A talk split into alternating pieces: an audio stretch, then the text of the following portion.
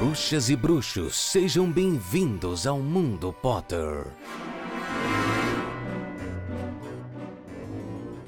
Olá, sejam todos muito bem-vindos a mais uma edição do Mundo Potter. Semanalmente a gente tem um encontro para falar de Harry Potter, mais especificamente é comentar capítulo a capítulo dos livros. Nessa temporada estamos falando sobre Harry Potter e a Ordem da Fênix no nosso capítulo de número 36, o único a quem ele temeu na vida, nesse episódio de número 135.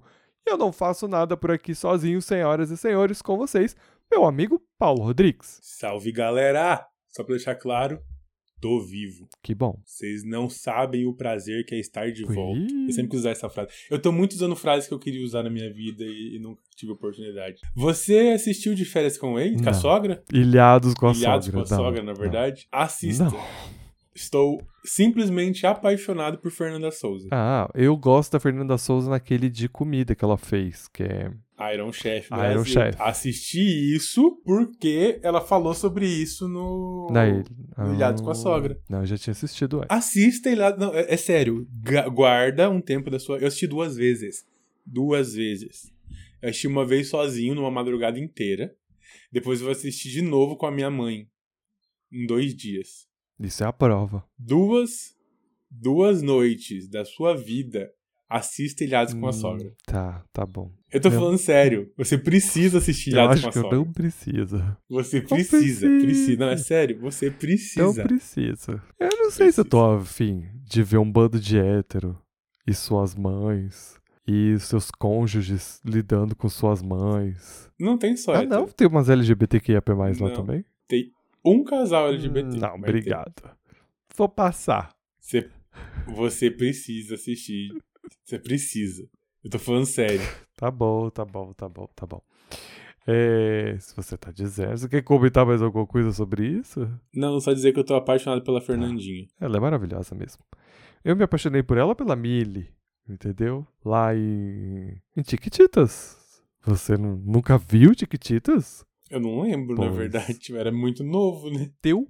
Você me respeita, Paulo Rodrigues. Toda vez esse, esse problema de etarismo aqui nesse programa, entendeu? Toda vez, toda semana. A gente tem. A gente já grava justamente pra isso, pra trazer o choque de idade pros nossos Hum. ouvintes. Tá, tá bom, tá bom. Bom, vamos seguir aqui com o programa que a gente tem o roteiro, né? A gente ia dizer pra você seguir a gente nas redes sociais, mas é que é a coisa, né, menina? A gente segue ainda sem o Instagram. Nas próximas semanas a gente promete que a gente vai resolver esse problema, que a gente vai fazer um perfil novo, já que a gente perdeu o nosso antigo. né? Decidimos. Então nós batemos martelo e tal. Nós estamos resolvendo ainda alguns pormenores, mas provavelmente nas próximas edições a gente já deva falar do perfil. E quando a gente anunciar, peço encarecidamente que toque o seu coração e que você vá lá segui-lo, tá certo? Por hora, se precisar acompanhar a gente para saber se tá tudo ok com o programa, siga a gente nas redes pessoais, arroba Itacente e Paulo, arroba RodriguesPH.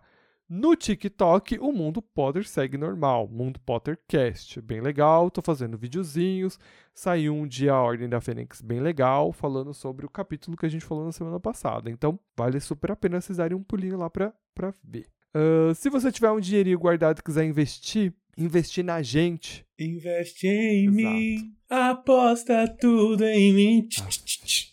Eu prometo te fazer feliz. Eu prometo te fazer feliz. Então. E super importante apoiar os seus criadores de conteúdo, principalmente numa plataforma como o podcast, que é uma plataforma onde a gente tem engajamento, a gente tem consistência de público, mas a gente não tem monetização nenhuma. Ai, Tamar, então joga no YouTube. Não funciona pra gente, porque se a gente for a gente fazer alguma coisa no YouTube, tem que fazer uma coisa muito bem feita pra poder dar certo lá. E como a gente não tem como fazer, porque a gente não tem estrutura pra fazer, por exemplo, seria super legal a gente fazer alguma coisa pro YouTube, como a gente grava, mas em vídeo. Você não concorda? Mas a gente no momento não Concordo. tem estrutura. Não, eu tô criticando, brigando, não, Paulo. Eu tô só comentando, entendeu? é que eu tô esperando pelo momento que vai chegar o tripé. Ah, Que esse momento vai chegar, eu tenho certeza. aí que tá, aí que tá a parada, entendeu? Porque a gente tem ouvintes, assim, amo todos os nossos ouvintes, mesmo os que podem apoiar e os que não podem. Amo todos iguais, entendeu? Crio este conteúdo para vocês e para os próximos que virão, tá certo? Mas eu gosto muito de ressaltar as pessoas que acreditam na gente. Então eu já falei em episódios anteriores, pessoas fizeram um apoio, sempre tô falando aqui o nome delas quando apoiam a gente. Mas uma pessoa que não larga a nossa mão, não larga, é a Marcianita. Marcelita sempre ela tá com a gente. sempre com a gente. Um grande beijo pra ela, entendeu? E depois que ela ouviu a gente chorando semana passada, ela fez um pix pra nós, tá? Marcelita Então a maravilhosa. gente tá bem mais perto de finalmente comprar o braço do Paulo, entendeu? A gente tá bem pertinho de comprar, o- não é um braço para o Paulo, mas é um braço pro microfone do Paulo, tá certo? Então pode parecer besteira, mas faz diferença, entendeu? Essas coisinhas. E. Ai, Tamar, mas não tem dinheiro. Temos, nós temos dinheiro para, para investir no nosso programa e a gente faz isso constantemente. Então, se a gente tá, tá pedindo um apoio, não é, não é por nada, não. É porque a gente realmente precisa E por onde que as pessoas apoiam a ela gente? pode estar fazendo isso fazendo seu piquezinho pro mundopottercast.gmail.com e aí o valor é o que o seu coração mandar, entendeu? Antes da gente começar os quadros normais do programa, a gente vai ter um giro de notícias hoje, Paulo. Uiu! Um giro de notícias de Harry Potter, sim. Pra mim parece que quando você fala giro de notícias, o que vem na mente é aquela roda da fortuna do Silvio Santos. Ah, Roda da Fortuna do, do Silvio Santos. Eu nunca fui muito de ouvir Silvio Santos, sabe? Assistir, na verdade.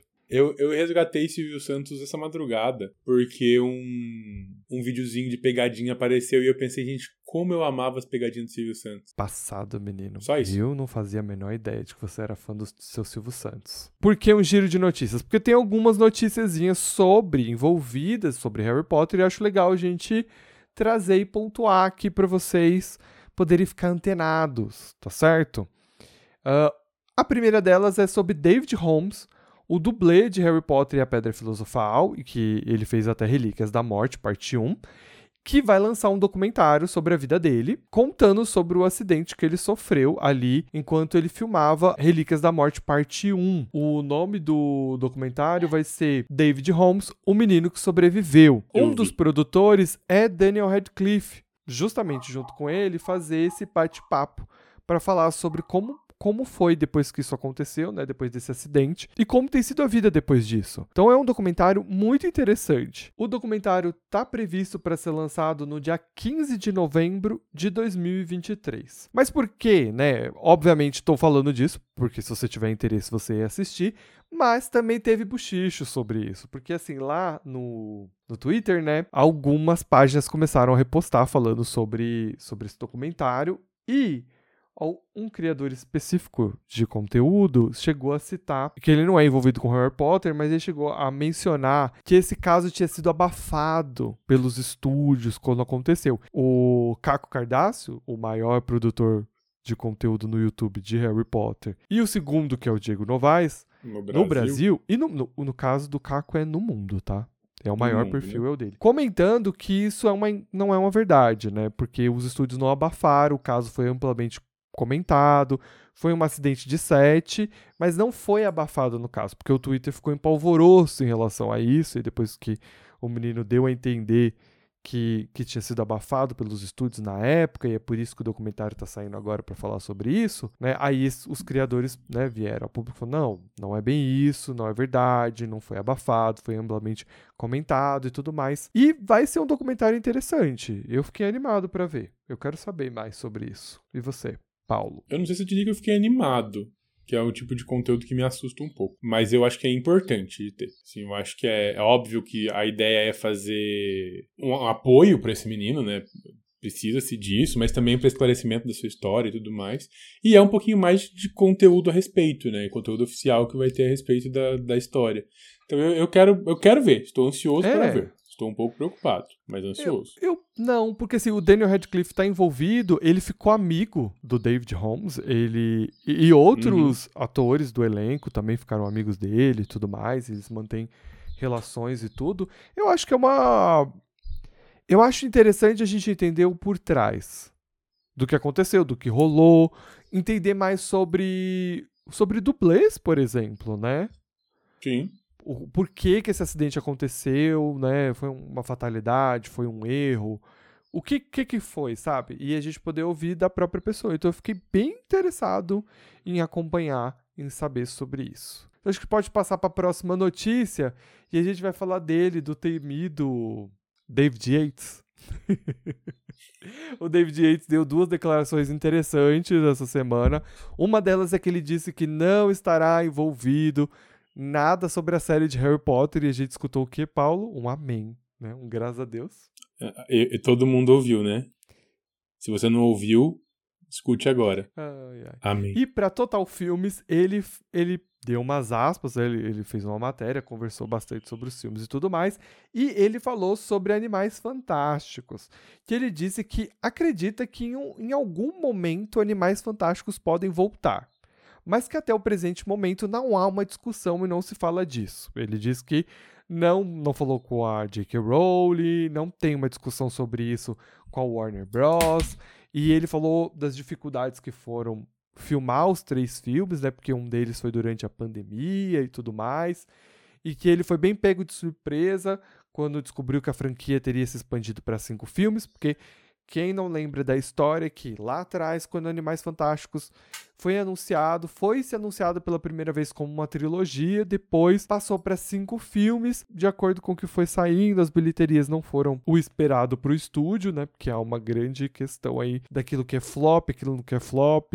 As pessoas discutem muito, tem muita gente que fala que não foi flop, tem muita gente que fala que foi flop, Animais Fantásticos. Pro estúdio, aparentemente, a bilheteria foi baixa. Foi menos do que o esperado. Isso é o a gente pode confirmar. E até o presente momento, o David Yates diz que tem interesse, mas não sabe quando e não há uma discussão sobre. Se não há uma discussão sobre, a probabilidade é bem pequena. Essa é a verdade. Porque como você vai reunir Uhum. esses atores de novo para voltar a interpretar esses personagens e porque questão de contratos, é dinheiro e tudo mais, mas existe o interesse da parte dele de voltar para essa franquia. Então, o fato de ele já estar falando sobre isso, tem uma coisa na tecnologia que se chama vaporware, que é quando você joga joga umas mentiras no ar pra ver se ela vira verdade. É mais ou menos isso, entendeu? Você joga em umas coisas e vê se a galera vai catar, se a galera, se a galera para, pa- parecer que curte, aí talvez rola, entendeu? Pra movimentar o mercado. Chama fofoca. Também. E aí tem uma notícia um pouco triste, que aos 68 anos faleceu de Alzheimer, né, no dia 16 de outubro, na cidade de Los Angeles, o editor Steven Websger. Eu não sei falar o sobrenome, eu vou pedir desculpa a vocês, que foi responsável ali por Harry Potter e o Prisioneiro de Azkaban ao lado do Quaron, né? O Quaron era o diretor. O Steven, ele trabalhou junto na produção e ele faleceu jovem, com 68 anos. E, não falando de Harry Potter, mas a gente teve a perca do Matthew Perry no final de semana. Que foi Assustador, né? assustador, pra quem não sabe, ele é o ator que interpretava o Chandler em Friends. Não tem nada a ver com Harry Potter, mas, né, Tem a ver com o universo pop, com o universo que a gente curte. Então, e foi uma Exato. coisa muito chocante pra todos nós. Foi triste, foi triste, foi triste e acho que vale mencionar Pra quem é, principalmente nosso público que é 30 a mais, então muita gente que tá aqui provavelmente conhece e amava Friends. O Paulo é um grande amante de Friends. Chandler era o meu personagem favorito. Porque todo mundo tem um. E normalmente as pessoas gostam muito do Chandler, né? É o mais piadista, é o mais. É, é, as pessoas gostam bastante dele. Mas tem muita gente que gosta da Phoebe também, né? Tem muita gente que gosta do Joey. Phoebe. Agora, uma uni- unanimidade é que ninguém gosta do Ross. O Ross é bocó, né? Sabe que eu acho que o personagem que eu mais gosto Hum. é a. Eu não sei se é o que eu mais gosto, mas é o que eu identifico muito, assim. É a Rachel. Jura? Que Juro. curioso. Curioso. Eu gosto da vibe que ela tem. Na verdade, eu gosto do crescimento dela na série, sabe? De como ela começou pra onde que ela terminou. Hum, que era alguém perdido e que se encontra no final. Isso. Hum, interessante. Você se sente perdido, Paulo Rodrigues? Quem sabe? Você terminou suas notícias? Sim, terminei. Então eu vou dar uma de Capitão então Gancho. vai, gancho. Estava ouvindo nossos amigos do Chalé 3 essa Uhum. semana, até mandei algumas coisas no nosso grupo, porque sim, nós temos um grupinho de fofoca, gente, entre eu, o Ita e o pessoal do Chalé. Mas a gente E- fofoca sobre o quê? não, não pode falar. a gente tem. Isso é pra Enfim, nós. é- Secret, secret, meninas. Abafiato agora. E eles, fize- eles fizeram. Fiquei um pouco, um pouco perdido. Eles fizeram um negócio muito legal que eu queria trazer Ah. pra cá, que é qual o seu tipo literário? Ah, como assim? Por que tipo de personagem você se interessa, você se apaixona, você gosta quando está lendo algum? livro. Ou quando Ai, tá você tem que ser muito mais quadrinho. específico agora. É crush. Você é é muito crush. específico. É tipo um crush, você é muito Hum. específico. É, Visas gosta muito dos, dos tipos anti-heróis. Então, se tem um anti-herói, ela se apaixona e vai embora. Entendi. É, se eu não me engano, o Breninho curte o personagem que tem, tipo, um poder fodástico, tipo, Dumbledore nesse, nesse capítulo, e que não se corrompe. Tá, mas aí é tipo crush, tipo, eu gosto de Isso, ler todo ou eu me apaixono desse- por ele. Porque tem diferenças. Porque assim, tem Não, é personagens to- que eu todo amo. livro que tem Hum. esse personagem é um personagem que eu amo, que eu sinto um. Um crush mesmo, né? Uma Que eu falo assim, proximidade. "Hum, quero pegar. Não sei se Tá precisa chegar vendo que tanto, você não tá sabendo me tanto. explicar direito? Tipo, é um personagem que eu gosto de ler? Ou é um personagem personagem que que você eu gosta leio de e falo, ler. hum, queria pegar? Não, não necessariamente que você queira Ah, pegar, é tá, o que você gosta de ler. Que você fala, nossa, tem esse personagem, é esse que eu vou Não, gostar. Tá, tá, tá. tá. Hum, entendi. Fala o seu primeiro. Não, eu perguntei. Ah, o meu, eu gosto de personagens sarcásticos. Eu gosto quando o personagem usa essa ferramenta e, no entanto, os personagens que eu gosto bastante, eles. Percy, amo o Percy, ele é muito sarcástico, né? Você já tá falando lá de Percy Jackson e tal. Então eu gosto de personagens que têm essa veia, sabe trabalhar o cômico e não necessariamente ele precisa ser um grande herói que vai se sacrificar por todo mundo. Não, não precisa ser assim. Um grande amante de Loki, Exato, nossa. Principalmente Loki voltou essa temporada e ela tá, ó, cremosíssima. Cada cena que Tom Hiddleston aparece, fico molhada. É tudo que eu posso dizer. Mas sim, gosto de personagens. Gosto de personagens com caráter duvidoso, talvez. Às vezes. Entendi. Hum, faço minhas próprias regras. O bad guy? Não, não sei se eu gosto de bad guy. Eu sei que eu gosto de personagens sarcásticos. Isso eu sei. Isso eu sei. Hum, e você? Entendi. Eu tenho dois moods. Que são os bad guys, eu acho que esse. E os bad girls também. Que esses daí energia realmente é- aqui, gente, fortíssima hoje. Que é tipo. Draquinho, eu acho o Draquinho não, muito Draquinho não é meio termo, Paulo. O Draquinho é Claro vilão. que é. Nunca que o Draquinho foi Sim, vilão. Paulo. Você não, Não, vai Draquinho é um meter essa hoje. Paulo. Você não vai meter essa hoje. Draquinho é um cara que incomoda, que teve uma criação que o levou a ser um Ai, tipo lá de vem, personagem, e aí ele moleque. é vilão por um tempo, e depois ele se Não redime. Ele é um vilão, Paulo. Se redime.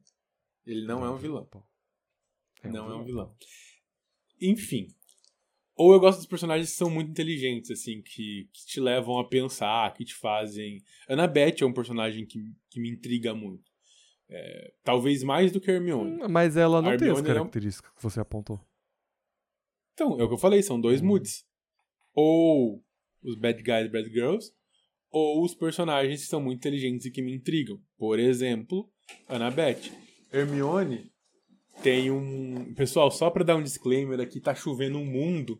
Então talvez vocês vão ouvir um barulho de tempestade, janela batendo, não tem muito que a gente possa fazer a respeito, tá? Mas, por exemplo, Hermione, ela tem um ar inteligente muito puro. Agora, Annabeth não. Annabeth, ela tem uma, um, um viés mais misterioso, uma coisa mais... é, que me instiga, sabe? Eu gosto de personagens que me instigam a Eu pensar. acho que ela não é misteriosa, eu acho que ela é desconfiada. É aquela personagem que tá sempre com o pé atrás nas situações e tal. E é por isso que ela sempre tem um plano. Eu gosto disso também. Acho que a gente pode começar o programa, né? Podemos. Então, qual é a próxima parte do programa, Paulo? Faz esse gancho aí. Nós não temos corujas hoje, então a gente vai pular essa parte e vamos direto para as retrospectivas do último episódio. Certo, mas você está errado. Eu tô Tá, errado. Antes da gente entrar na retrospectiva, a gente tem que falar do capítulo anterior, porque Elis foi lá no grupo do Telegram e trouxe uma Verdade, nós informação. temos uma coruja pelo Exato. Telegram. Verdade, verdade, verdade. A Elis trouxe uma mensagem muito importante, que é uma ref do capítulo anterior. Pra quem tá escutando a gente há muito tempo já deve saber, a Elis é uma brasileira que não vive aqui no Brasil, ela vive nos Estados Unidos. Ela trouxe uma ref importante do inglês original, né, no idioma original da obra. E isso linka com um ponto que a gente comentou. Porque no capítulo anterior, o Ron tá todo abobado com o feitiço que ele recebeu. E ele chega falando da sala que ele passou, que é a sala do espaço sideral, fica rindo enquanto fala de Urano. Paulo, você pode ler pra gente? Oi, não posso comen- não comentar da menção de Urano no capítulo. Uranus, em inglês, soa como seu ânus. Daí, Crianças amam fazer piadinhas com isso. Eu ensino ciência para alunos de 11 e 12 anos e estou acabando a parte de astronomia. São várias vezes por dia que eu tenho que escutar: Uranus tem anéis? Ou Uranus é cheio de gás? Por isso que Rony acha tão engraçado o fato de poder contar para o Harry que viu Uranus de perto. Relendo o capítulo, eu ri, mesmo ele estando num momento super tenso que é um alívio cômico no meio daquele capítulo, que é um capítulo bem tenso. Então faz todo sentido a piada entrar ali. E a ref, né, agora que foi dada, faz mais sentido, né? Porque eu não tinha pegado. Eu não tinha pegado isso. E claramente que se o Paulo tivesse sacado isso no, na leitura, vocês acham mesmo que ele ia perdoar disso entrar no, no roteiro, de fazer uma piada com Uranus? Que, que absurdo! Você preciso falar sobre isso? Que você tem a mentalidade de uma criança de 5 anos, de 10 anos, na verdade, né? A quinta série eterna dentro de você? Eu não posso. Falando em quinta série, primeiro que eu não posso negar, e segundo que eu amei saber que a quinta série não é só no Brasil. Como assim? Porque a alma ah, de quinta tá, série, o espírito tá, tá. de quinta série, tá também nos alunos Entendi. da Elise, entendeu? Entendi. Agora sim, Paulo, a gente pode seguir para retrospectiva, entendeu? Eu acho. Então vamos lá. Retrospectiva. A recusa em admitir que errou feio duas vezes e a morte do padrinho. Quer saber quais são as duas vezes que ele errou feio? Ai, ai. Acho que quero, né? a primeira vez é hum. ele levou todo mundo pra uma uhum. armadilha. Sim. A segunda vez é errou com o Neville que tá em pé até o final e salvou ele até o último minuto. Otário. Guerreiro. Ah, o Neville brilhou bastante nesse capítulo. Fiquei orgulhoso do nosso brilha, menino. Brilha demais. Nosso menino. E qual é a sinopse do episódio de hoje, Paulo? Bellatrix é a melhor professora que Snape. E o poder incrível de Dumbledore. Nossa, odeio quando eu tenho que admitir e concordar com alguma coisa que eu. Nossa, tipo, puxado. Tá vendo, meninas? Hoje o episódio já ser meio puxado pra mim. Bom, o Harry tá incrédulo. Ele se recusa a acreditar que seu padrinho tenha morrido. Ele tá sendo contido por um choroso Lupin, mas luta com todas as forças para se desvencilhar de quem iria ser um dia seu compadre. E aqui eu quero fazer um adendo, que assim, o Paulo tá lendo os outros livros da franquia, e ele fica trazendo essas ref desnecessárias, porque a gente Não nem tá é discutindo sobre isso, tá as pessoas não vão entender nada, essa coisa de compadre, entendeu? Nada. São informações que a gente traz e joga. Entendi, entendi. Enquanto que o Harry tá ali berrando aos quatro ventos, né? Que quer ir atrás dos Sirius, Lupin está segurando aí o garoto em seus braços e triste ao mesmo tempo. Aqui a gente tem dois momentos que eu acho interessante, assim. Primeiro, para mim, pro Harry é uma sensação absurda, porque ele já, te, já viu pessoas morrendo, como é o caso de Cedrico, ele já viu, inclusive, ele viu não, né, mas ele sentiu os pais morrendo, é, soube desde que os pais morreram, mas ele nunca teve uma ligação, um afeto com essas pessoas. Os pais dele são os pais dele, obviamente, então ele sente pela morte dos dois, mas o Sirius é a pessoa que ele resolveu amar, sabe? Tipo, é a pessoa que ele, independente de todos os problemas que o Sirius tem, ele tem muitos problemas, a gente já discutiu uhum. sobre isso e e embora ele seja o bad guy e seja um das, dos meus affairs literários, eu acho que, que ele tem problema sim, a gente sabe disso. Mas eu imagino como deve ter sido ruim pro Harry. Porque, tipo, ele tá vendo uma das pessoas que ele mais ama no mundo, e talvez seja a pessoa que ele mais considera no mundo, é o ponto de apoio dele, é, o, é a pessoa que escreve para ele, é realmente quem tá lá, tirando o Ron e Hermione, é, é a pessoa que ele tem a maior proximidade. E ele viu Acho morrer. que é a pessoa tipo... que ele pode chamar de família, né? Porque Sim, o Harry ainda é perfeito. jovem e ele ainda não vai entender que, tipo, a Hermione e o Ron são a família dele. Ele ainda enxerga eles como amigo, mas talvez o Sirius fosse a única pessoa que ele pudesse considerar como família.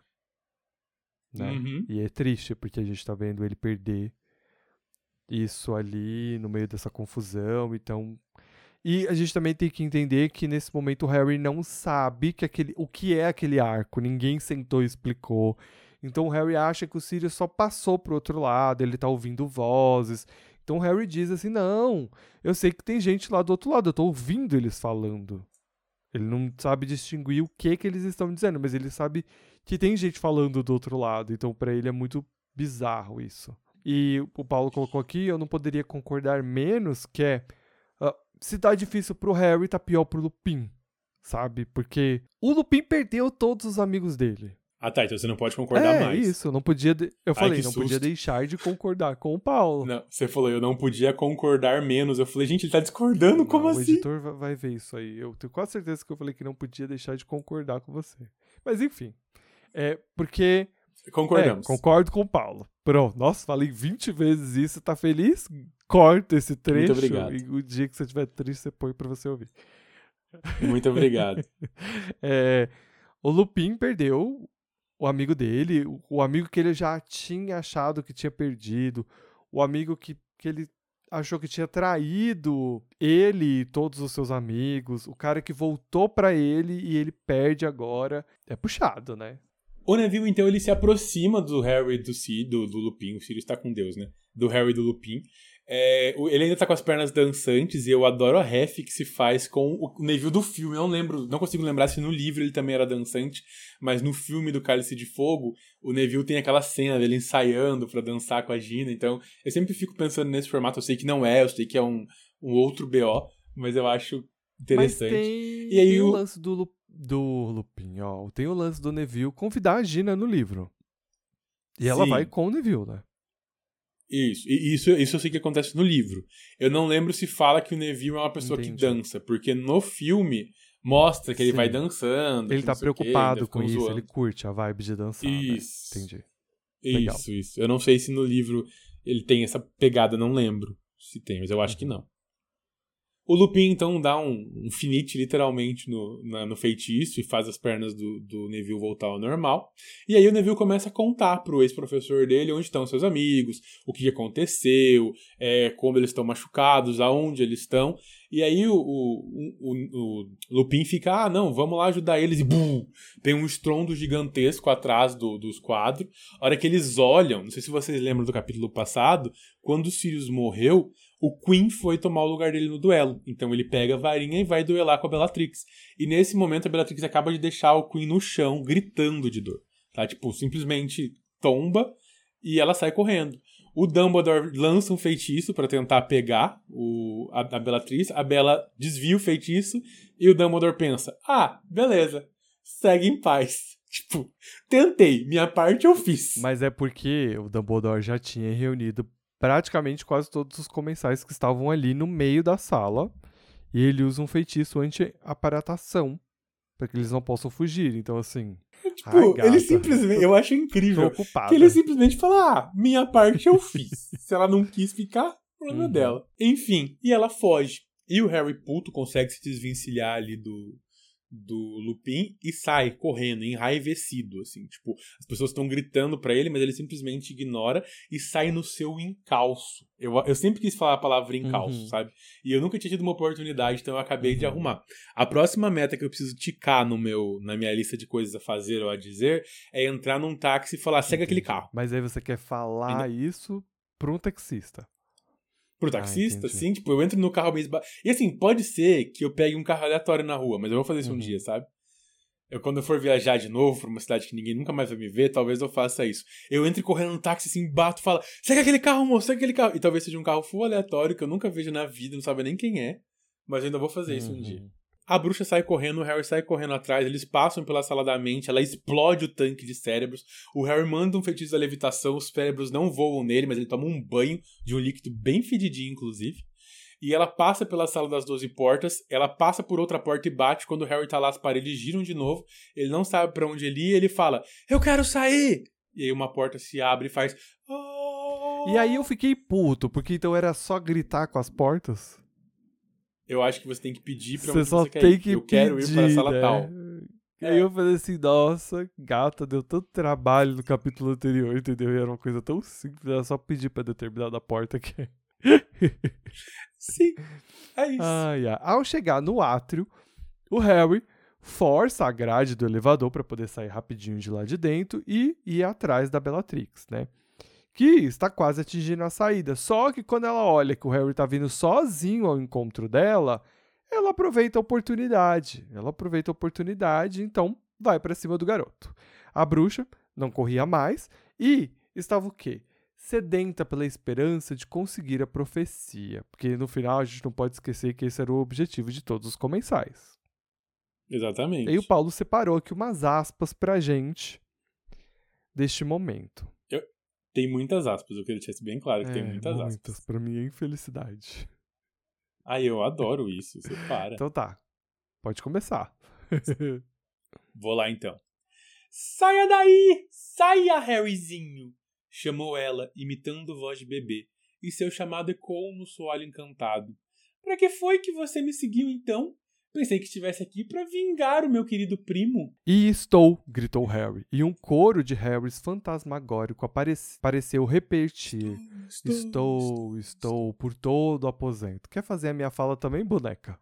Não, só quero fazer efeito ah, sonoro. Entendi, entendi. Ah, você o amava, bebezinho Potter. Harry se sentiu invadido por um ódio que jamais conhecera. Atirou-se de trás da fonte e berrou: Crucio! Bellatrix gritou. O feitiço a derrubara, mas ela não se contorceu, nem gritou de dor como fizera Neville. E já estava outra vez de pé, ofegante, para rir de Harry. Harry tornou a se resguardar atrás de uma fonte dourada. O contrafeitiço dela atingiu a bela cabeça do bruxo, arrancando-a e projetou-a a mais de cinco metros, produzindo longos arranhões no assoalho. Bellatrix ficou meio puta, Não, né? será um pouquinho brava?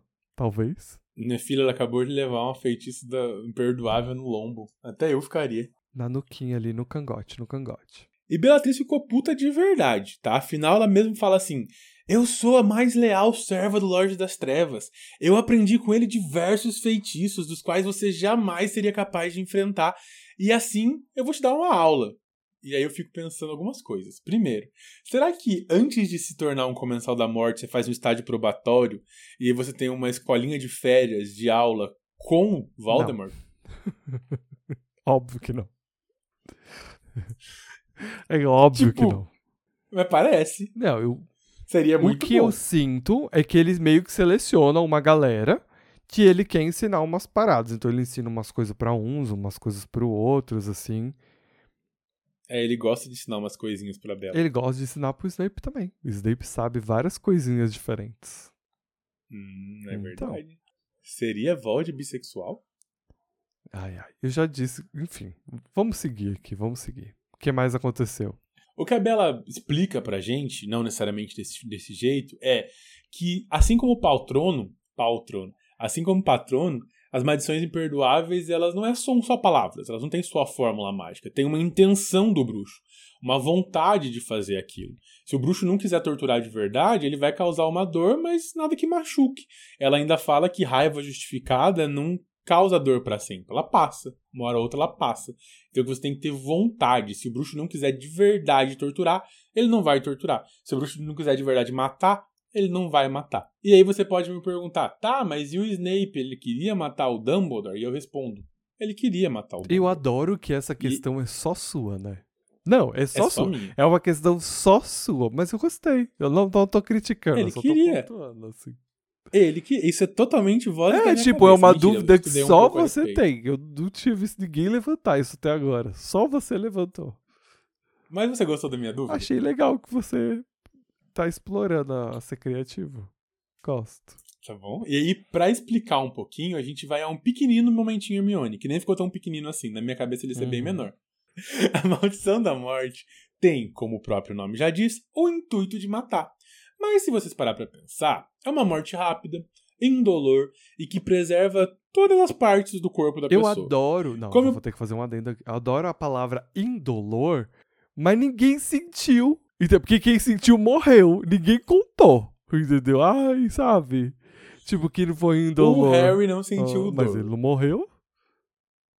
Tan, tan, tan, tan. Eu- Ah, Indolor, ela é indolor. Tá escrito que ela é indolor. uhum. Tá, tá bom. Tô comprando Tá essa bom. ideia. Como o próprio livro descreve, tirando o fato das pessoas estarem mortas, elas pareciam gozar de excelente saúde. A gente não sabe muito bem como que essa maldição foi criada, mas tem uns indícios de que ela foi criada pela própria Morgana. Sabe a Morgana, do Rei Arthur, do Merlin? Ela também faz parte do universo de Harry Sim. Potter. E in- há indícios de que ela mesma criou esse feitiço. Da onde? Morgana nem sempre foi uma bruxa malvada, assim, absurdamente malvada. Será que Morgana ela é parente do Voldemort? Depois eu vou descobrir. Ela nem sempre foi uma bruxa malvada. No começo ela usava a sua magia para curar as pessoas. E aí quando começou o caça às bruxas, quando começou aquela loucura toda, ela usava esse poder para tentar aliviar a dor das pessoas. Enfim, o que que acredita-se que tenha acontecido? Que a Morgana tenha usado este feitiço ou criado esse feitiço para matar aquelas pessoas que estavam sofrendo muito e que não tinham como ser curadas. E aí ela usava isso de um jeito ok para matar indolorosamente. Hum, entendi. É... Tem até uma brincadeirinha de que o feitiço ele tem é muito parecido com Abracadabra, Vada Kedavra, então, é, uhum. enfim, é, faça acontecer e, e, aí, enfim. Existe essa brincadeirinha ali.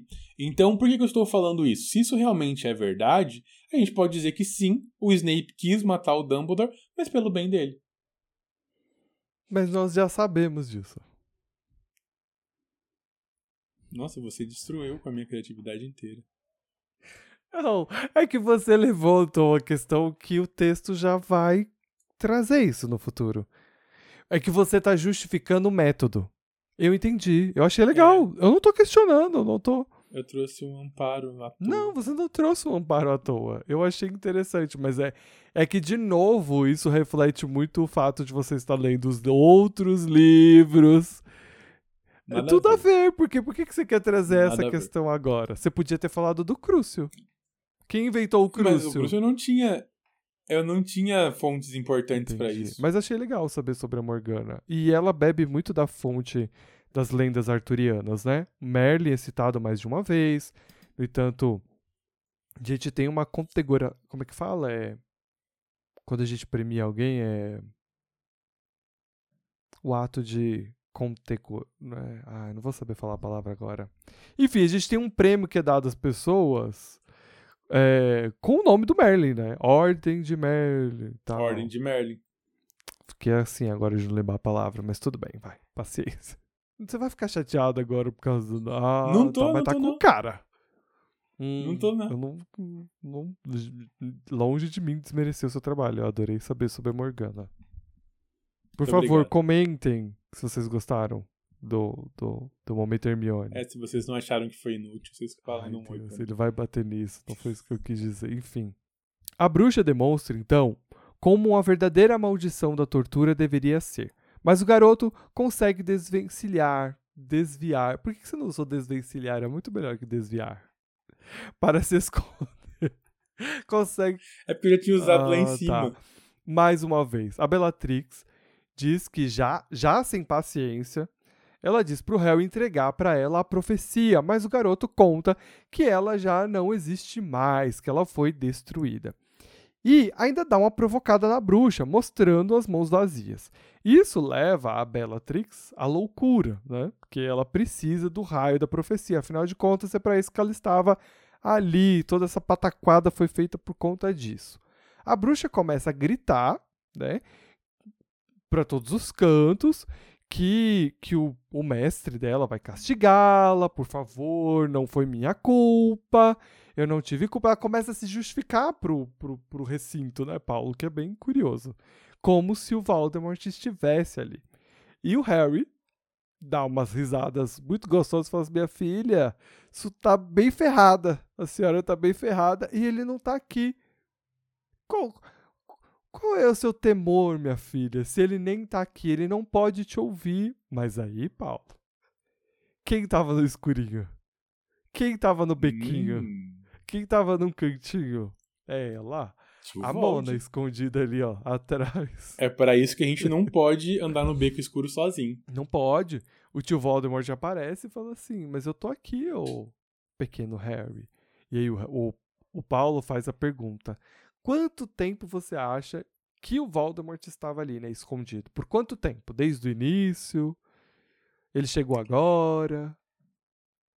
É porque para mim isso é uma pergunta muito relevante pelo seguinte fato. Se ele estava ali escondido há muito tempo, por que, que ele não desceu para ajudar? Uhum. Se ele chegou agora, quando foi que ele tem um pay-per-view olhando as coisas para acontecer? Praticamente aquele pay-per-view que a gente pagava antigamente, BBB 24 horas, Uhum. sabe? É Harry Potter 24 Uhum. horas. Ele fica olhando assim, ó, nossa, destruiu minha profecia, eu vou lá bater no Harry. Será que pelo tempo, tipo, ou será que algum comensal da morte, sei lá, usou a tatuagemzinha pra chamar ele? Não sei. Na eu minha acho que ninguém ia, cabeça é um... eu acho que ninguém ia ter coragem de fazer isso também, né? Tipo, É, então, tipo, ah, eu vou chamar ele aqui pra ele ver que tá todo mundo perdido. pra mim, eu acho que ele falou assim, tão demorando, eu vou lá verificar o que que tá rolando. Pode ser. Mas, tipo, é muito. é Tudo muito casa, né? A gente vai ver que as coisas muito, são muito heróicas nesse momento. Tipo, na hora ele chega, depois na hora o Dumbledore chega. Mas eu fico pensando assim, tipo, será que ele tava realmente ali escondido, olhando? Será que ele chegou na hora e deu certinho nesse momento? É, até porque a própria Bellatrix já tinha falado. Bellatrix, né? Já tinha falado. Ou foi o Malfoy? Um dos dois. Já tinha começado, tipo, que ele não ia pisar ali, que ele não ia ter um ministério, É. porque tá escondendo ele e tal, né? Tipo, ah, porque o ministério nem acredita que ele tá vivo, então pra que que ele iria se entregar? Eu acho que ele viu que a galera tava demorando e viu que deu ruim. E falou, não, preciso dessa merda, eu vou lá resolver. Mas deu bem ruim. Alto, magro e o puro suco da maldade, ali estava E você Voldemort. esqueceu de pálido e olhos vermelhos. Ah, De é. pelo branquinho. Eu sou o Voldemortzinho. Ali estava. é, Vou até tentar. Alto, magrinho, pálido e olhos vermelhos. Não dá pra fazer isso, então eu vou continuar. Parado no ato do Ministério da. Magia. Emputecido com Harry por ele ter destruído a sua profecia. Enraivecido porque mais uma vez o garoto conseguiu frustrar os seus planos. Ele teve meses de preparação e mais uma vez os meus comensais da morte deixaram Harry Potter frustrar os meus planos. Eu acho sensacional essa parte. Esse Ele plano olha- ruim, vamos combinar? Nossa, bem ruim. plé. Encarnei o Cebolinha agora. Um pano péssimo. Péssimo. Ele olha pro Harry. A Bellatrix fala: Milord, ele tá ali embaixo. Ele tá ali embaixo. E o Dumbledore, o Valdemar caga pra quem é ele. E fala: É a última vez, menino, que você vai encher o saco. Lança uma maldição da morte nele. O Harry nem se mexe e fala: Ai, beleza, me mata. Vai. Isso é bem bizarro, né? Tipo, o Harry entrega os pontos, gata. Ele fala assim, ai, Eu nossa, eu entendo. tô, nossa, Eu cansada entendo ele dessa entregar os palhaçada. É, tipo, ele tá tentando me matar faz cinco livros. Meu padrinho acabou de morrer. Eu não tenho mais força. Vai, entendeu? Foda-se. Só que a morte não Mas aconteceu. por quê? Já a gente Tá chega lá. Hum. Antes, eu gostaria de analisar algumas coisas Claro. contigo. A frase, abre aspas, ele está lá embaixo, fecha Uhum. aspas, seria um, um equivalente ao aquele que não deve ser nomeado para quem está do lado das Não. trevas? Porque houve uma interação. Ela só não quer ser ela a dar a notícia. O lance Mas não é o ele- no- o lance não é o mesmo que o Voldemort. Não é temer ou respeitar e tal. O lance é ela, porque tipo assim, quem falar é que vai ficar com a culpa, entendeu? Dá pra sentir muito isso entre eles. Tipo, ele vai culpar alguém, ele vai castigar alguém por tudo. Tá ligado? Mas é que quando ela fala ele está ali embaixo, eu entendo tudo isso e concordo com você. A minha, meu ponto é, quando ele fala ele está ali embaixo, a impressão que dá é que ele sabe de quem que ele tá Sim, falando. porque quando, ela- quando ela fala assim, ele está ali embaixo, é tipo a única pessoa que eles queriam evitar, que é Dumbledore. Por isso que o título se chama Tá. aquele que ele sempre Mas será que temeu. ele chama sempre o Dumbledore de ele entre eles? Ah, Tipo, ao invés de falar, ah, o Dumbledore é ele, o velho, sei lá. acho que sim. É possível. Eu vou concordar não Ah, com certeza, mano. Com certeza. E o meu segundo ponto é, e aí, como eu tô lendo livros da frente Hum. É, da a gente saga, consegue sentir bastante do seu roteiro. Não queria que fosse uma crítica, pode ser o calor, que tá muito calor aqui, e talvez tenha sido isso. Mas longe de mim ser estar criticando o seu roteiro, está impecável como sempre. o Harry... Muito obrigado. O Harry, ele se deixou matar, Hum, né? Se sacrificou, ele não vai morrer. isso. Ele se Uhum. sacrificou. Se deixou Ou só matar. tava cansado, que é bem provável. De um jeito ou de outro, ele simplesmente não levantou uma varinha pra se defender. A minha pergunta é, se ele tivesse morrido, ou levado a maldição, Uhum. ele voltaria e a Horcrux dentro dele teria morrido? Não, eu acho que o Voldemort teria ganhado. Por quê? Porque o Harry não tá preparado. O Harry não tá ele não que preparado. tá preparado. Ele. E ele vai depender também de quem é o guia. Quem seria o guia dele? Porque a gente vai descobrir que o Harry vai ter um guia pra poder decidir. Ele podia decidir morrer e deixar a, a, Ah, a- a tá. merda pra trás. Tipo, o Dumbledore falou assim: ah, eu já te pedi muito. Eu, eu já te pedi demais. Eu já falei, eu, eu amo isso quando chega esse momento. Eu já pedi muito de você. E pedir pra você voltar é mais do que eu poderia pedir. Mas é uma escolha que ele tem que fazer. E o Harry teria que fazer essa escolha. Entendi. E eu acho. Você acha que ele teria escolha, mas escolheria eu diferente? acho que sim. Porque ele não tem a bagagem Entendi. suficiente, ele não entende as consequências suficiente. No entanto, ele, ele- no entanto, nesse momento, o Harry tá se entregando, né? Aquele Harry que a gente vai ver no futuro, ele não vai se entregar. Entendeu? Ele entende a urgência. Porque quando tudo acontece, o mundo só tem ele. Aqui, nesse momento, existe Dumbledore. Talvez lá na, na hora de decidir, você ah, não, Dumbledore dá um jeito. Tá ligado? E ele só Sim. seguiria adiante. Minha opinião. Justo. Faz sentido. Concordo, concordo plenamente. Eu não tinha uma desculpa, não tinha uma, uma, um preconceito, eu só Uhum, fui. Você entendeu? só seguiu a- o fluxo. A estátua do bruxo, agora sem cabeça, ganhara vida e se pusera entre Harry e a maldição. E como a gente pode notar, as estátuas aí, elas são meio que anti-maldição, né?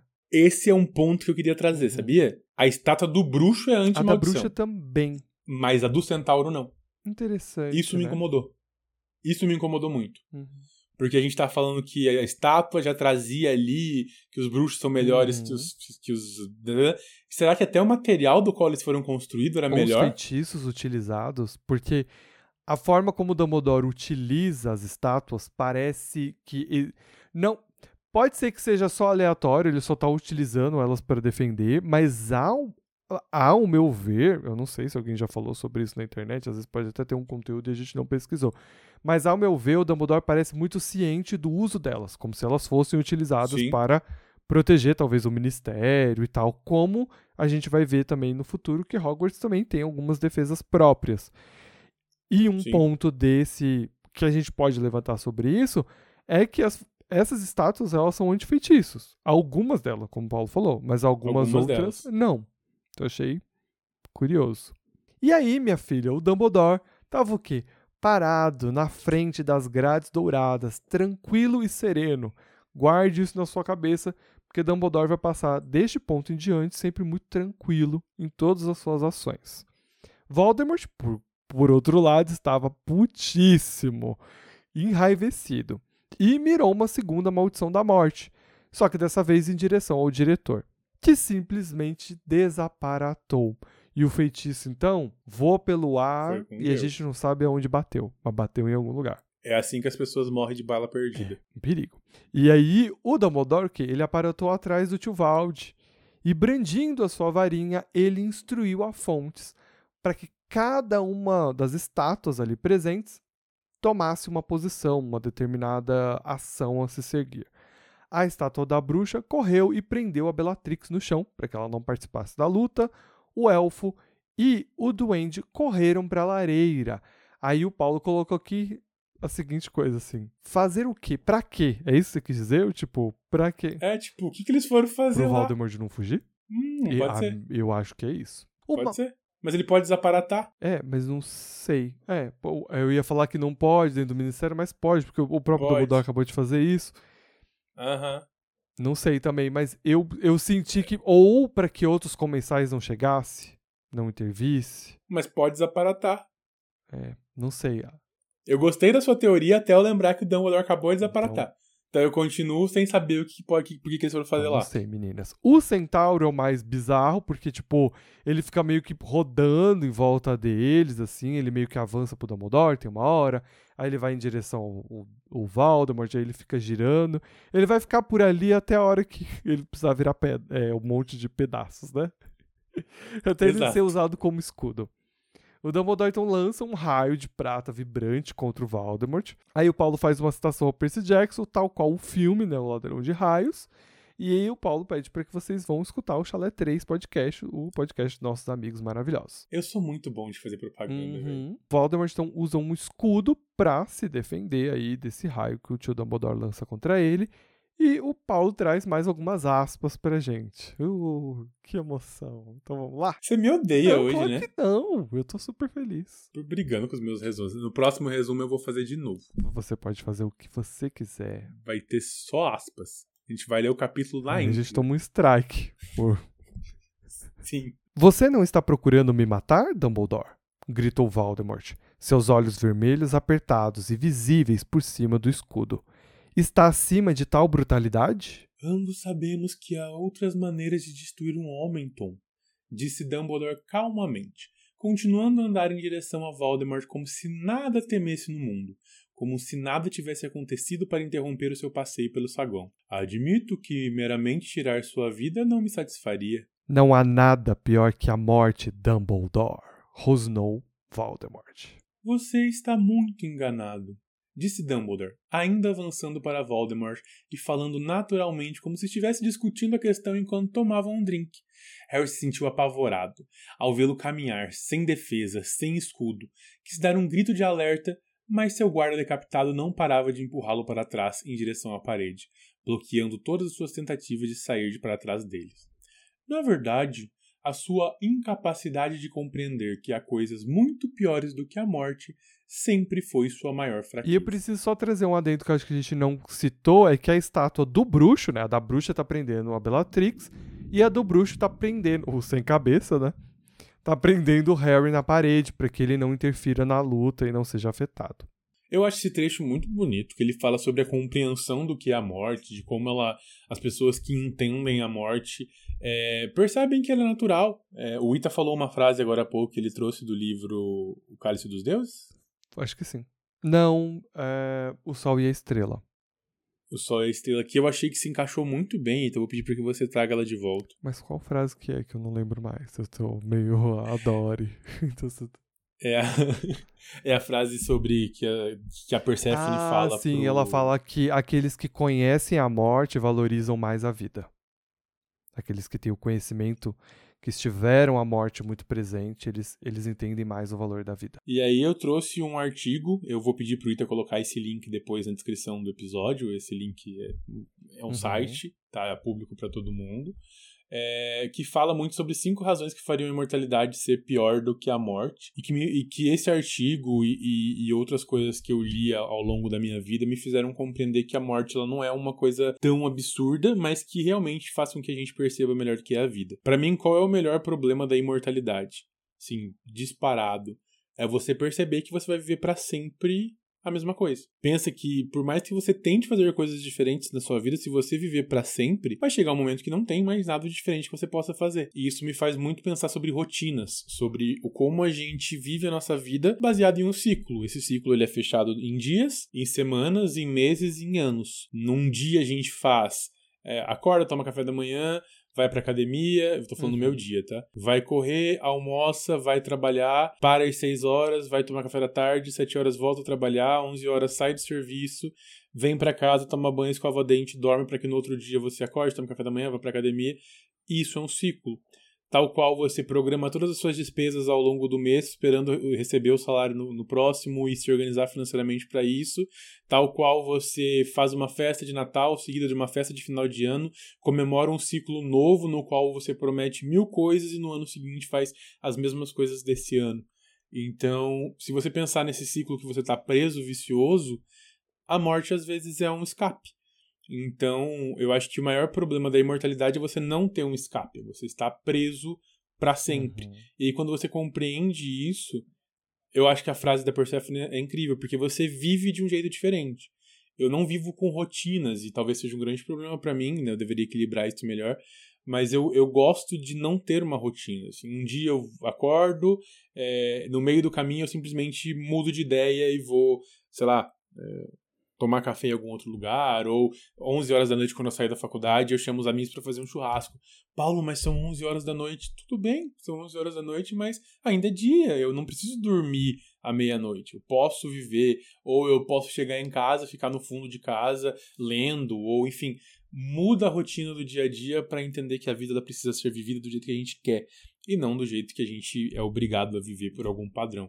Então eu vou deixar, pedir pro link, pro Ita deixar esse link para vocês. É um link bem curtinho, é uma, um artigozinho bem curtinho, mas que traz um pouco de como a compreensão da vida, da morte faz a vida ser melhor. E eu acho que cabe muito bem com o que o Dumbledore acabou de mostrar. A finitude das coisas traz a importância delas, ou valorizar a importância delas, né? A partir do momento Perfeito. que não existe mais a finitude, então tudo perde um pouco a importância, o significado, ou o seu valor e tudo mais. Existem outras discussões durante este duelo que me são interessantes de serem citadas, que eu já tinha prometido falar sobre isso quando chegasse aqui, acho que agora é o momento certo. A gente tem dois personagens extremamente poderosos e estão duelando um contra o outro.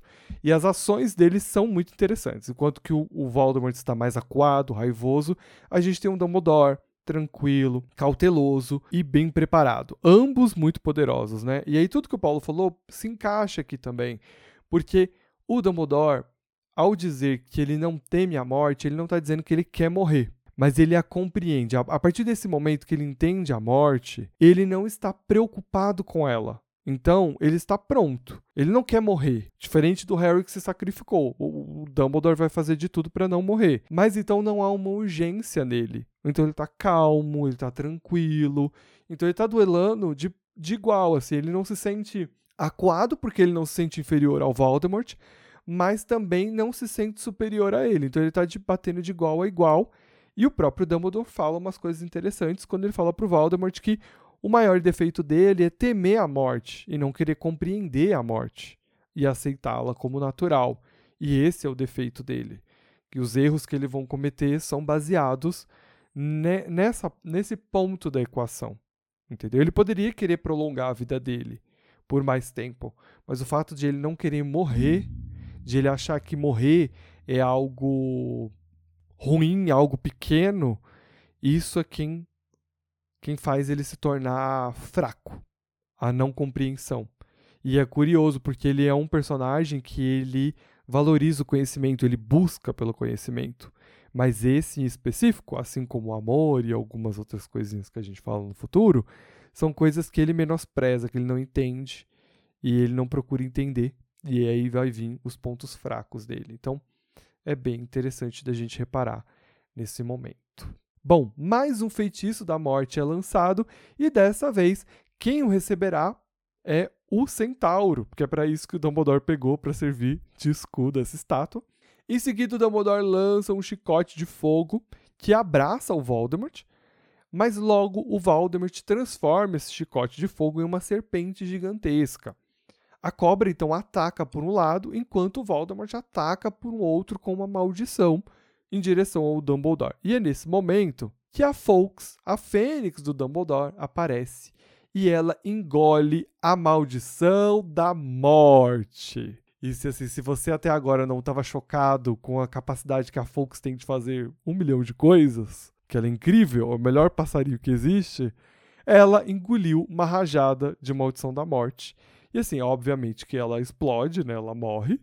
Mas no lugar em seguida já nasce uma pequena fênixzinha, uma pequena folkzinha ali no meio das cinzas, no chão ali, coitada, abandonada. Prestes a ser pisada. Ela morre, mas ela vive. Ela morre, mas ela vive. Perfeito, perfeito. Dumbledore, por sua vez, transforma a serpente em fumaça, que o Voldemort tinha feito com o foguinho que ele tinha feito, e usa toda a água da fonte para encapsular o Voldemort numa grande esfera, que o, o, Harry ainda fala que ela é meio vítrea, né? Tipo, tentando afogar o Voldemort. Lembrando, assim, que o tio Dumbledore não está tentando matar o tio Vald, ele só quer prendê-lo, contê-lo, né? Como a gente já falou lá em cima e tal. Será que se a gente congelar o tio Vold e deixar ele num freezer por muito tempo, ele. Ele vai estar tá bem. Ele, vai, ele já ficou bem sem um corpo. É, faz sentido. O Bruxo das Trevas mais uma vez desapareceu, e dessa vez até a Bela gritou, porque ele sumiu. Ninguém sabia o que era. O Harry se mexeu, mas então aconteceu. A cicatriz do garoto explodiu na cabeça. A sua alma estava presa, meio engaiolada, meio entrelaçada, meio esmagada. Dividia espaço com um monstro. Esse monstro tinha olhos vermelhos e uma aura bem tenebrosa. Quando o monstro falou, ele usava a boca do Harry para falar. Então a gente consegue entender que o monstro estava dentro do Harry. E o que ele dizia era muito simples: Me mate, Dumbledore. A morte não é nada, então me mate. Voldemort estava dentro do Harry. Não de um jeito. Possuindo, tava mais possuindo. 18. Ele tinha possuído. Absurdo. Dumbledore. Acho que entrou meio em choque também. Nada fez. Tipo, e é, agora? o que texto eu fala faço? que é o único momento onde o Dumbledore ficou temeroso, né? Uhum. É, linkando com o que a gente acabou de falar. Enquanto que o Dumbledore estava lutando com Voldemort com ele, ele não tá temendo o bem-estar dele, mas enquanto Voldemort some e vai fazer algo com o Harry, aí sim isso preocupa o Dumbledore. É o único momento que ele está temeroso. E é um pouco assustador, Uhum. assim, né? Uma coisa meio filme de terror, né? Pois é. Enfim, o Dumbledore nada fez e o garoto já tava, gente, pelo amor de Deus, me mata. Tá doendo, tá cansando, minha cabeça tá explodindo, eu só quero ver a morte, eu vou poder ver os Sirius. E quando ele vê os Sirius, o coração dele enche de pesar, mas um pesar com carinho, um pesar que é uma emoção, um amor pelo padrinho de as verdade. memórias, as lembranças, né? As memórias. E quando isso acontece, Voldemort não tá preparado. Ele não tava pronto pra um corpo Uhum. desse. Ele não sabe o que é amar, então esse é um sentimento, é uma magia, né, como a gente já discutiu no capítulo passado, muito poderosa, da qual ele não tem conhecimento e nem preparo para isso. E aí, com esse pesar, com esse carinho todo, ele é expulso do, do corpo do Harry.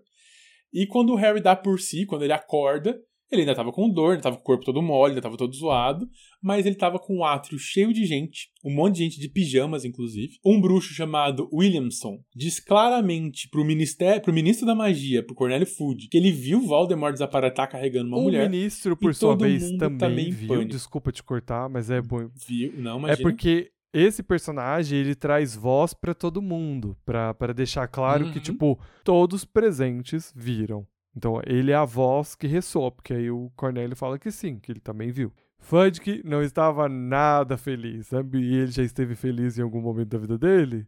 Já lá, quando ele foi eleito ministro da Verdade, magia. verdade. Muito confuso, o que é um estado constante, meio em pânico pelo bruxo das trevas que estava ali presente no Ministério da Magia. Dumbledore então toma a frente e explica que tem mais invasores do Departamento de Mistérios, os que fugiram de Azkaban, diga-se de passagem, que estão presos por um feitiço antiparatação lá no piso de baixo. Ao perceber a presença do diretor, o ministro então entra em pânico e manda prendê-lo. Só que o Dumbledore não abaixa a cabeça, tá? O Dumbledore perde um pouco a sua paciência e diz que está disposto a enfrentar e vencer os aurores de novo. Mas ele acha que isso não é necessário. Afinal, o que ele vinha dizendo acaba de se concretizar. Voldemort está vivo e está trabalhando aí para tomar o poder de novo. O Fudge, então, ele começa a exigir explicações. Ele fica meio tipo. O que, que tá acontecendo? O que aconteceu com a fonte dos irmãos mágicos? Eu, eu acho incrível que ele simplesmente fala: Dumbledore, o que aconteceu com a fonte dos irmãos mágicos? Você vai ter que me explicar. Uhum. Tipo, Mano, o que torando. isso? Que que é isso? Que loucura! Voldemort ali, o ministério invadido, ele tá preocupado com a fonte dos irmãos Ah, mágicos. Vamos entendeu? ressaltar que o Voldemort já vazou, tá? Eles viram Sim, o sim, Voldemort ali, mas eles também veem o Voldemort vazar junto com a Bellatrix, tá? Ele carrega ela embora. Mas ainda assim ele tá preocupado com a fonte dos Uhum. irmãos mágicos. E aí o Harry, o diretor fala: "Tá, eu vou te dar umas explicações assim que o Harry tá estiver seguro". E aí de mais uma vez ele fica tipo: "O Harry tá aqui?" E aí o Dumbledore vai, pega a cabeça do bruxo, da estátua, aquele bruxo estátua lá que tinha saído, transforma isso numa chave de portal. Ilegal. O Fudge fala: "Dumbledore, já chega, você tá na frente do ministro da magia". E aí é a primeira vez que o Dumbledore mostra que ele tem um sanguinho quente ali com o ministro, mas de um jeito muito Sim, fácil. a gente vai ler as aspas, mas nesse momento, assim, o Dumbledore perdeu zero a paciência com o ministro, assim, zero, zero, zero. Você dará ordens para transferir Dolores Umbridge de Hogwarts, disse Dumbledore. Mandará os seus aurores pararem de perseguir o meu professor de trato das criaturas mágicas para que ele possa voltar ao trabalho. Concederei a você. Dumbledore puxou do bolso um relógio de 12 ponteiros e o consultou. Meia hora do meu tempo hoje à noite, na qual poderei abordar folgadamente os pontos mais importantes do que aconteceu aqui. Depois, terei de retornar à minha escola. Se precisar de mais ajuda, naturalmente será bem-vindo se entrar em contato comigo em Hogwarts. As cartas endereçadas ao diretor chegarão às minhas mãos. Fudge arregalou mais do que nunca os olhos. Sua boca se abriu e o rosto redondo se tornou mais corado sobre os cabelos grisalhos e despenteados. Eu. Você. Dumbledore deu-lhe as costas. Pegue esta chave de portal, Harry. Harry não se importava com o que vinha pela frente. Estava apático, sem energia. Pegou a chave e tudo desapareceu à sua frente em um redemoinho de cores e sons. É, gata, e a gente chega ao fim desse capítulo, que é um dos capítulos, eu acho que mais eletrizante. Acho que mais eletrizante do que o anterior. Eu acho muito legal ver o duelo acontecer. Também. Que a gente tem uma mistura de. E isso a gente viu também no episódio passado, mas é uma mistura de entender como a magia funciona e ver que é possível se defender da maldição da Sim. morte. Óbvio que se você levar a maldição da morte na cara, você Uhum. morreu. Mas eu tenho ali N possibilidades de transfigurar coisas, de, de- de transportar. A gente vê que a maldição da morte ela é, ela é Uhum. reta, né? ela não segue ninguém, não é um míssil teleguiado. Você consegue colocar coisas na frente. Então, quando você entende a magia, é possível ter uma luta muito Uhum. boa. E foi uma luta muito boa. É, é um disparo dado, né? A, o Avada Kedavra. Exato. Ele não é, tipo, algo específico, como você falou, não é teleguiado. Ele é Uhum. arremessado, vamos dizer assim. É bem interessante. Eu gosto desta luta, tal qual eu gosto da luta que tem no filme de Animais Fantásticos 3, do Grindelwald com o Dumbledore. Hum, tá, gosto também. São lutas bem icônicas, assim. São bem diferentes uma com a Uhum. outra, mas são lutas muito boas. E tão de igual pra igual, né? Eu acho que isso, né? Uhum. Porque a gente vê o Harry normalmente. As lutas do Harry. É, exato. Porque é o que ele tem, né? Ele não tem todo o conhecimento Uhum. que o Dumbledore tem pra rebater os feitiços e tudo mais. E é muito interessante ver que o Dumbledore é um cara que usa o ambiente pra batalha, né? Você pode ver que o Sim. Voldemort raramente usa um elemento em volta. Ele é muito bom em transformar aquilo que o outro já fez. Então, tipo, ele pegou o feitiço que o Dumbledore fez e redirecionou ele, fez uma cobra com ele e tal. E que isso, isso para mim, desculpa te cortar, mas isso pra mim mostra um pouco do que é o Voldemort. Talentoso. Ele não confia em nada a não ser que venha Uhum. dele.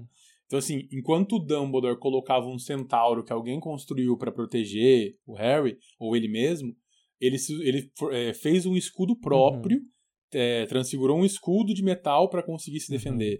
É, é, mostra um pouco da individualidade e da incapacidade de confiar Uhum. pra mim. Mas o talento também tem que ser notado, né? Sim. Porque no meio certeza. daquilo tudo, você configurar um escudo, uma transfigurar um escudo que vai ser útil é muito difícil.